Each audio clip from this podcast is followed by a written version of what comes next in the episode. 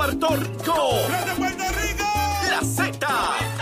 WZNTFM 93.7 San Juan, WZMTFM 93.3 Ponce y WIOB 97.5 Mayagüez. La que representa la salsa en la isla del encanto.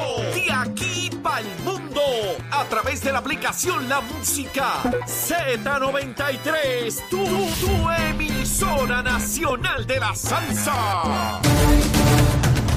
Y de regreso aquí en nuestra segunda hora en Nación Z Nacional a través de Z93, la emisora nacional de la salsa, la aplicación La Música y nuestra página de Facebook de Nación Z. Bueno, mis amigos, tenemos en línea telefónica al representante por acumulación del Partido Popular, Héctor Ferrer Hijo, quien ha estado explicando el proyecto que tiene sobre eh, agrupar estas dependencias que tienen como responsabilidad ministerial procesar a funcionarios tanto éticos como criminal. Héctor, ¿estás en línea?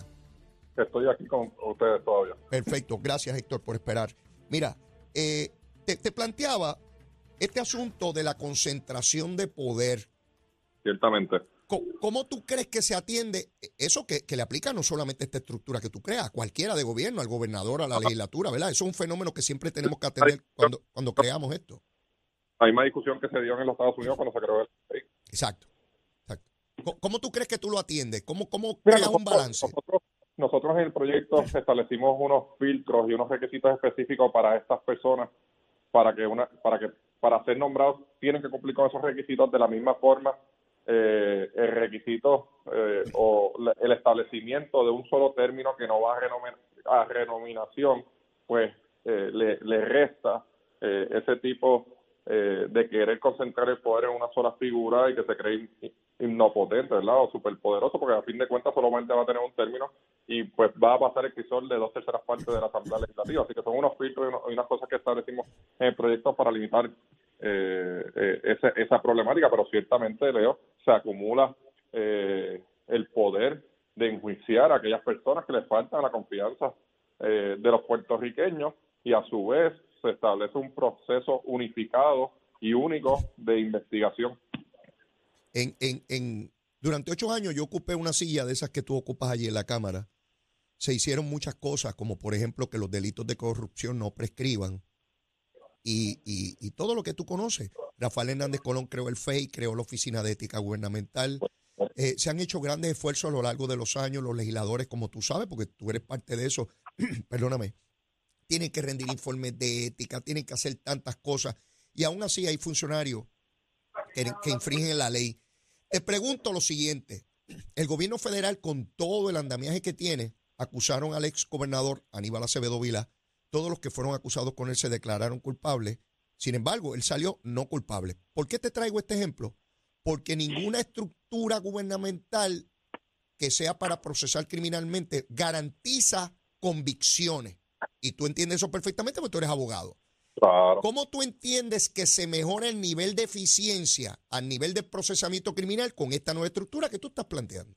Bueno, en primer lugar, yo entiendo que eh, hay una problemática actualmente en el procesamiento criminal cuando tú contratas fiscales por servicios profesionales versus con el proyecto que es a tiempo completo y pasa un crisol específico de fiscalización, ¿verdad? Y evaluación de ese candidato. Mm. Eh, en segundo lugar, entiendo, hablaste de la Oficina de Ética Gubernamental, Sí. eh, que fue creación de Rafael Hernández Colón, eh, eh, tratando de imitar, eh, a mi entender, la legislatura de Puerto Rico, la Oficina de Ética Federal.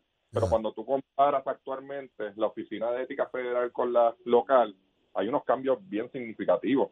Eh, la Oficina de Puerto Rico de Ética Gubernamental tiene 10 millones de dólares en presupuesto, mientras que la de Estados Unidos ronda entre los 20 a 26 millones eh, de dólares eh, en presupuesto con tan solo 80 empleados para fiscalizar la ética de más de medio millón de empleados federales, mientras que en Puerto Rico eso no sobrepasan los 100 mil empleados.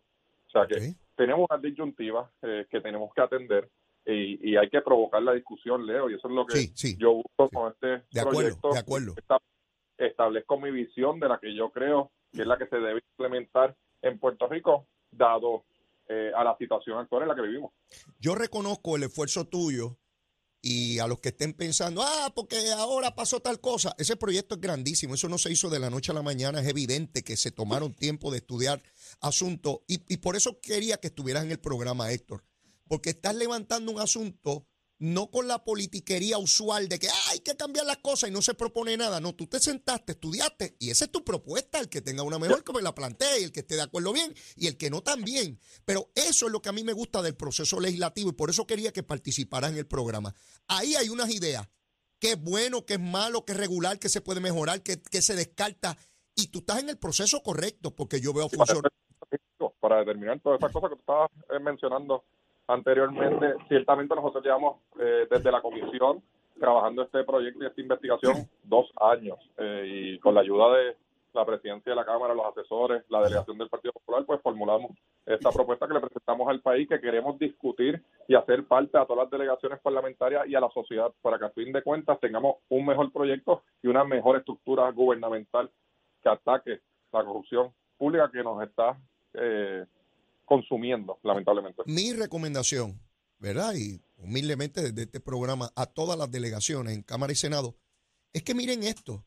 Y si no les gusta, fantástico, pero si no les gusta, que planteen sus propias propuestas de cómo mejorar todo sistema gubernamental es susceptible a ser mejorado. Todo. Aquí no hay ningún sistema perfecto. Ninguno. No hay. No hay. Y, tenemos que procurar mejorarlo. Y lo que funcionó hace 40 años, a lo mejor hoy hay que hacerle cambios, a lo mejor más menores, no sé. Pero para eso es que ustedes están allí para, para proponer ideas.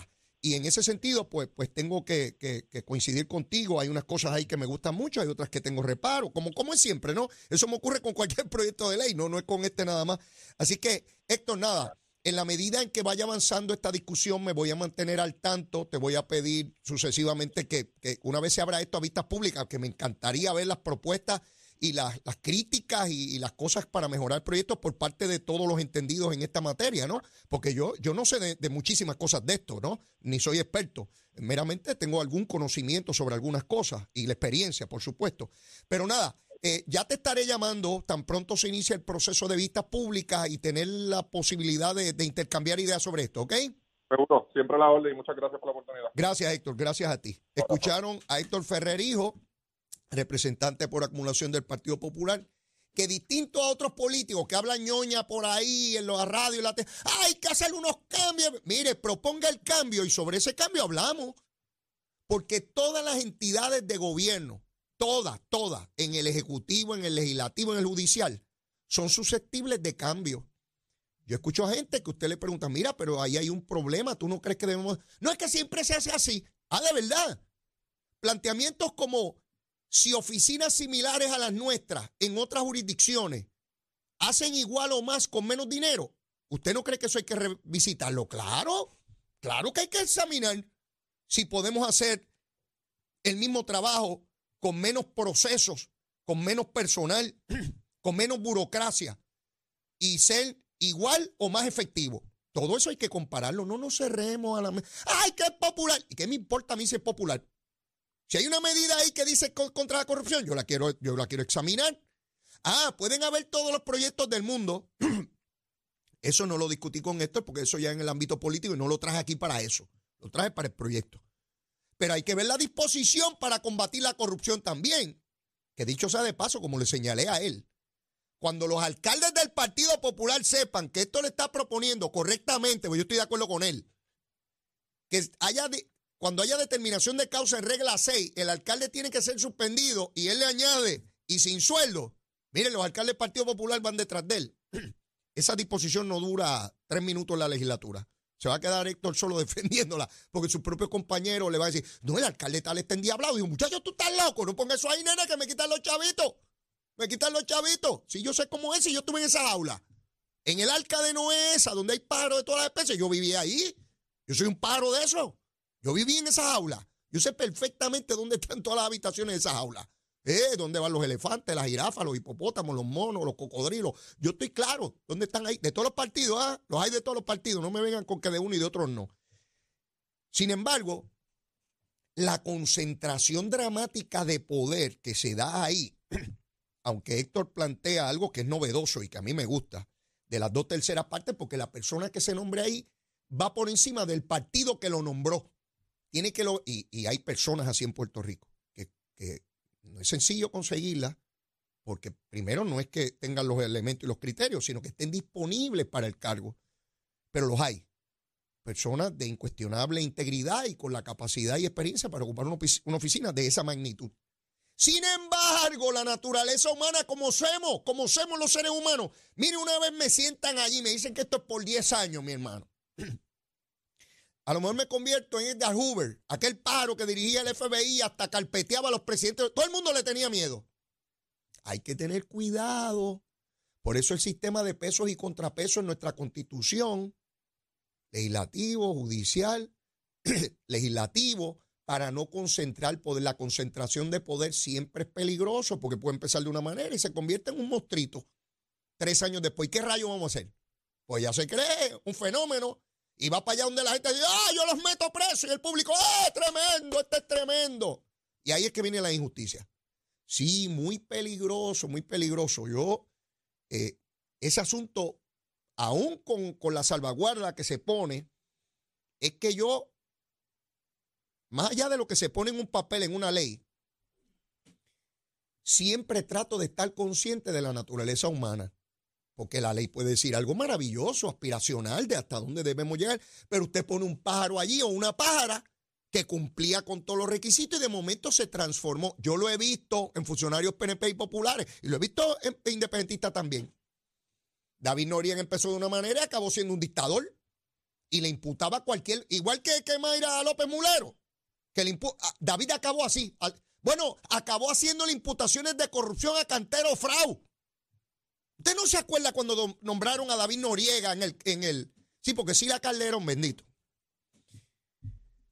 Como estaba en la cosa de la corrupción y meter a todos los PNP presos. Oigan bien este ejemplo. Por eso es que es importante la experiencia de los viejos como yo, para no caer en los mismos errores. Usted pregúntele a los viejos, mira cómo era, nene.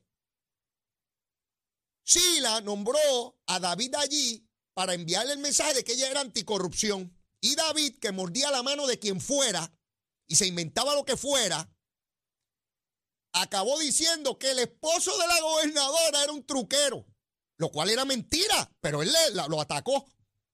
A Ramón Cartero Frau. Acabó acusándolo de corrupción, falsamente, falsamente. Y sí la acabó votando y eliminando el Blue Ribbon. Montó la guillotina y la pasaron a ella por la guillotina. Sí, sí. A mi querido amigo y hermano Manuel Díaz Saldaña le pasó igual con David Noriega. Nombró a David Noriega de asesor y acabó David Noriega diciendo que Manuel Díaz Saldaña, que es un hombre que la integridad se llama Manuel Díaz Saldaña, porque ese es así, acabó acusándolo también de corrupto. Ese era David Noriega, ese bandido, con el señor este, bien chévere, ¿sabes? Bien protegido allí. Pero también se vira y le dice al señor corrupto, ¿sabe? Sí, se vira allí también y le dice corrupto al señor. Sí, porque el único íntegro era él. Sí, lo conocí perfectamente, no vengan con gusanga. ¿Sí? Entonces usted nombra un pájaro ahí por 10 años y usted no tiene manera de asegurar cómo ese pájaro se va por ahí, por donde quiera. Y es el que nombra y esto y lo otro. Por eso es que hay tantos sedazos en el gobierno particularmente. Yo escucho a Héctor y, en algún sentido pues le veo lógica a lo que me está planteando, ¿verdad? De que tiene que pasar por aquí y por allá y debemos cortar, pero eso tiene un razonamiento, hay una lógica detrás de eso. Están evaluando funcionarios públicos. Y no puede ser a lo loco que por cuestiones políticas le radiquen al alcalde, al legislador o a quien sea. Por eso primero va justicia, después va al panel, el panel radica un FEI, el FEI acaba haciendo otra investigación y después va a los tribunales, porque eso no es porque el fiscal diga que es culpable, después tiene que ir un jurado, un juez, decir si hay o no hay. Sí, porque, oiga, declarar culpable es quitarle la libertad a la gente. La muerte no, porque está prohibida en Puerto Rico, pero, pero la libertad. Yo me pregunto, porque aquí muchos políticos se quejan de que el FEI tiene 90 días y después tiene 90 más. ¿Cuántos días tienen los federales? Dígame, los genios políticos, después, a todos esos genios que saben tanto, todos esos pájaros que elegimos nosotros, de todos los partidos, son genios todos. Esa gente son demasiado inteligentes. Yo los escucho y ni los entiendo. Yo soy brutito. Se quejan de que el FEI tiene 90 días y que después tiene 90 más. ¿Cuánto tiene los federales? Los federales tienen el tiempo que transcurra para la prescripción del delito. ¿Qué quiere decir eso? Que pueden estar cinco años investigándolo usted desde la comisión de los hechos. Porque si el delito prescribe a los cinco años, cuando llegue el último día de los cinco años, ese día te ensalchicho y te acuso. Allá va el fiscal con unos ciudadanos que se llaman un gran jurado y le dice, mire, yo tengo esto contra este lagarto, ¿qué usted cree? Ah, sí, sí, déle para adelante, acúselo. Esa es la institución del gran jurado. Tienen el tiempo que dura la prescripción. Entonces aquí se queda, ay, que los estatales, caramba, si los federales tienen unas ventajas increíbles. Tienen todo el tiempo del mundo de investigar. Ustedes saben que cuando justicia comienza una investigación de un funcionario se lo tiene que notificar. Oigan bien, que nadie les explica esto ni los programas de pelota dura, ni ninguna bobería. Ustedes saben que el, el, Departamento de Justicia tiene que decirle al representante del alcalde mediante una carta, mire, iniciamos un proceso contra usted y empiezan a correr los términos. ¿Cuándo rayo el FBI le notifica o la Fiscalía Federal a un funcionario que lo está investigando? ¿Por qué no le enviaron una cartita a Ángel Pérez? Mira, pájaro, te estamos grabando, ¿sabes? Tan pronto acabamos la grabación te acusaremos. Ustedes me están escuchando. Yo me estoy dejando explicar. Porque hablamos muchísimo de que es que los federales son los tremendos. Los federales lo pueden grabar y los estatales no. Ya quisieran los fiscales del FEI poder grabar. Ya quisieran. Pero no pueden. Justicia le encantaría grabar, pero no puede. Y los federales te meten la camarita, mira, por cualquier orificio, por cualquier roto te meten la cámara y te graban completo hasta los intestinos. Por arriba, por abajo, por el medio y para adentro. ¡Eh! Y está retratadito ahí. Muerto cuando va al juicio. ¿Quién te va a declarar inocente? Yo no sé cómo el Pérez vio ese juicio. Con esa foto y bueno, lo hice una locura. Una locura. ¿Ves? Y no te tienen que notificar que te están investigando. Todos estos paros que investiga aquí el FEI, desde justicia están notificando. Mire, comenzamos una investigación contra usted. Y el pájaro allí, ah, espérate, ya me están investigando, espérate, pa, pa, pa, pa, ¿Eh? a María Milagro Charboniel, dentro de los señalamientos, es que cuando fue la gente del FBI, vengo ahora, y se puso a borrar y con un mensaje. Dicen ellos que, eso está en la acusación. ¿Ve? Esas son las diferencias del sistema. Y vuelvo y digo, por eso quise tener al buen amigo Héctor acá. Yo quiero ver todas las propuestas, porque al fin y al cabo, de lo que se trata es del que falló cumpla, eso es todo. El mecanismo, no hay que glorificarlo. Ninguno de esos mecanismos, que, ni justicia, ni el fe, ni ética, nada de eso está escrito en piedra ni es infalible. nada. Todo lo podemos eliminar y construir algo nuevo si eso no existía antes.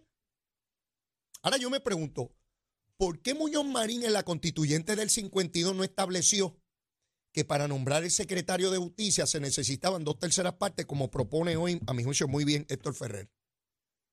Porque Muñoz no era tontejo. Muñoz dijo, ¿cómo? Que el secretario de justicia que yo nombre en la constitución que estamos haciendo aquí, junto a Ferré, que cuando yo mando un secretario de justicia a confirmar tenga que votar los otros partidos. No, hombre, no que se vayan para el infierno. Esto lo aprobamos los populares. A que Muñoz no puso allí dos terceras partes para que los PNP también o el Partido Republicano tuviesen la oportunidad de tener algo que decir o de vetar al candidato de Muñoz. ¿Ven cómo las cosas cambian? Sí, porque también es un juego de poder. ¿Quién controla la institución? Si procesan a los míos o no. Porque esa discusión subyace aquí. No creen que yo soy tontejo. De tontejo no tengo un pelo. Me pueden coger de tontejo, pero da trabajo. Siempre lo he dicho. No es que no me cojan, pero da trabajo. No es fácil porque ya sé bastantes trucos. Siempre puede haber uno nuevo, ¿verdad? Porque pues, llegan las nuevas generaciones, llegan nuevos trucos, pero, pero da trabajo, subyace ahí, ¿verdad? Porque todas esas entidades han sido nombrados por gobiernos estadistas y muchísimos populares dicen, es mejor sacar todos esos diablos de ahí, poner los diablos nuestros. Eh, que si van a resolver, resuelvan para acá y que podamos darle una llamadita. Dale una llamadita. ¿Verdad, Mayrita? Mayra, y te advierto, yo conozco todos tus perros. Puedes azotarme los perros cuando te, no le tengo miedo ni a ti ni a tus perros, ni a tus perras. No le tengo miedo. Del barrio donde yo salí se supone que no saliera y salí. El más bobo era yo. El más tontejo del barrio era yo y estoy vivo aquí. Mayrita, no te tengo miedo, ¿sabes? Y vuelvo y te digo, y te lo seguiré repitiendo. te tienes que lavar la boca con creso y un cepillo de alambre para hablar de fiscales íntegros que han combatido la corrupción toda tu vida, distinto a ti, que te has hecho millonaria.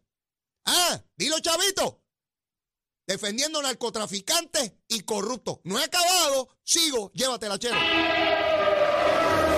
Buenos días, Puerto Rico. Soy Emanuel Pacheco Rivera con la información sobre el tránsito. A esta hora de la mañana ya ha comenzado a reducir el tapón en algunas de las carreteras principales del área metro. Sin embargo, la autopista José Diego se mantiene congestionada desde Bucanan hasta el área de Torrey. En las salidas del Expreso a las Américas, también la carretera número 2 en el cruce de la Virgencita y en Candelaria en Toa Baja y más adelante entre Santa Rosa y Caparra. Además, la 165 entre Cataña y Guaynabo en la intersección con la PR22 y la PR5 de Naranjito y la 167 y 199 en Bayamón. Además, algunos tramos de la 176, 177 y la 199 en Cupey, así como la autopista Luisa Ferrer entre Montelledra, la zona del Centro Médico de Río Piedras y más al sur en Caguas. También la 30 desde la colindancia desde Juncos y Gurabo hasta la intersección, una 52 y la número 1. Ahora pasamos al informe del tiempo. El Servicio Nacional de Meteorología pronostica para esta mañana la continuación de algunos aguaceros que estarán afectando mayormente el este de Puerto Rico. En la tarde se esperan algunos aguaceros sobre el interior y el oeste que estarán moviéndose hacia el noroeste. Además, se pueden desarrollar aguaceros sobre la zona metropolitana las temperaturas alcanzarán los altos 80 grados en las zonas costeras y los bajos 80 grados en las zonas montañosas, mientras que los vientos estarán del este de 15 a 20 millas por hora. En el mar, el oleaje estará de 5 pies con vientos del este de 15 a 20 nudos. Además, existe riesgo alto de corrientes marinas para las playas del norte central y el noroeste y riesgo moderado para las playas del noreste y de la isla municipio de Culebra. Hasta aquí el tiempo les informó Emanuel Pacheco Rivera. Yo les espero en mi próxima intervención aquí en Nación Z Nacional que usted sintoniza por la emisora nacional de la salsa Z93.